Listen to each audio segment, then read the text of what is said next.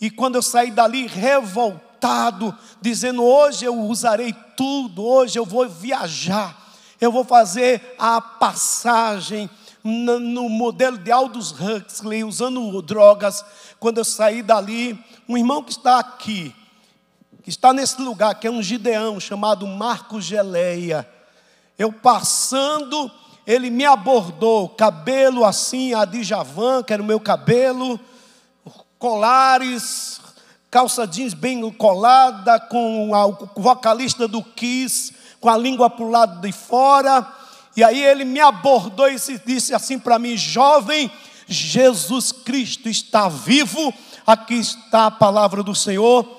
E eu saí dali lendo a palavra, entreguei minha vida para Jesus no ônibus mesmo, mas continuei no mundo de drogas, continuei no mundo de música, até que um dia eu estava em casa lendo o Novo Testamento, mesmo drogado totalmente drogado. Eu li Apocalipse, porque para mim era uma coisa viajada, era um negócio que eu viajava. Quando eu fumava um baseado, que eu li o Apocalipse, aquelas imagens me levavam para um mundo lúdico, para um mundo psicodélico. E aí eu estava lendo o Novo Testamento dos Gideões, drogado, bêbado. E passou um irmão em frente à minha casa e disse: Irmão Hamilton, vamos para o culto hoje. Eu disse: Ah, eu irei sim. Eu quero ouvir um novo som, quero escutar um som decodificado. Eu quero entrar num outro ambiente e curtir outros sons. E eu entrei entrei naquelas Assembleias de Deus no dia 12 de fevereiro de 1984, com o cabelo amarrado aqui, uma chuquinha, com uma roupa de manga de morcego, um perfume patchouli para acentuar o cheiro da maconha. E é por isso que eu entendo hoje que quando eu entrei naquele lugar, as irmãzinhas diziam assim: sangue de Jesus tem poder. Eu hoje compreendo porque não era algo assim para ser liberto mesmo. E eu ali entrei muito doido, muito maluco, com aquele Novo Testamento na mão, aquele, aquelas irmãs cantando aqueles hinos que eu não entendia nada, porque eu estava muito doido. Mas de repente um pregador se levantou, veio ao púlpito, abriu em 1 Coríntios que diz assim: Nada me propus a saber entre vós senão a Jesus Cristo, e este crucificado. E quando ele terminou a leitura, de repente, irmãos, quem já usou droga aqui, quem já bebeu sabe, de repente o efeito de tudo aquilo que eu tinha usado naquele domingo, imediatamente, instantaneamente desapareceu. E eu comecei a ficar numa lucidez numa lucidez, compreendendo a mensagem da cruz, compreendendo que Cristo tinha derramado o seu sangue por mim, entendendo que sua morte por mim tinha sido vicária. Eu comecei a entender o plano da salvação. Eu comecei a ficar angustiado e dizendo que loucura é esta? Eu nunca aconteceu isso. Droga não passa assim, droga não passa assim.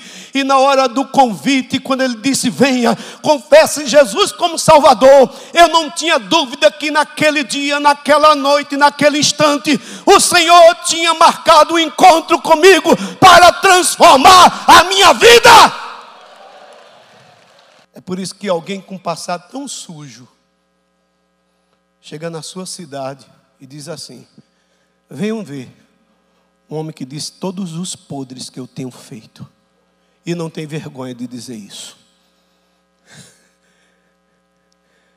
Porque o Evangelho é o poder de Deus para a salvação de todo aquele que crê.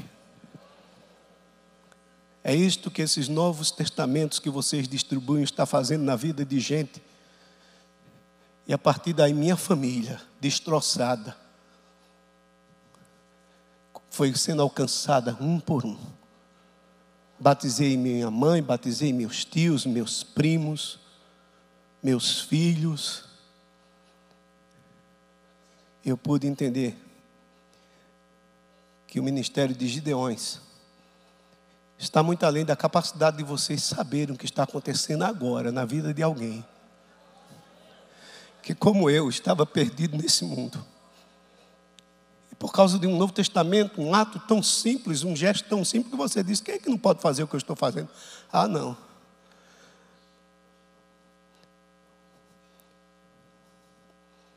Vocês estão entregando esperança para gente desesperada, salvação para gente perdida. luz para a gente em trevas, pão para a gente faminta, água para a gente com sede. O ministério de vocês é glorioso. Eu devo a minha vida a Jesus Cristo e ao ministério dos Gideões. Não tenho como expressar minha gratidão ao que vocês fizeram por mim e por minha família. Deus abençoe vocês.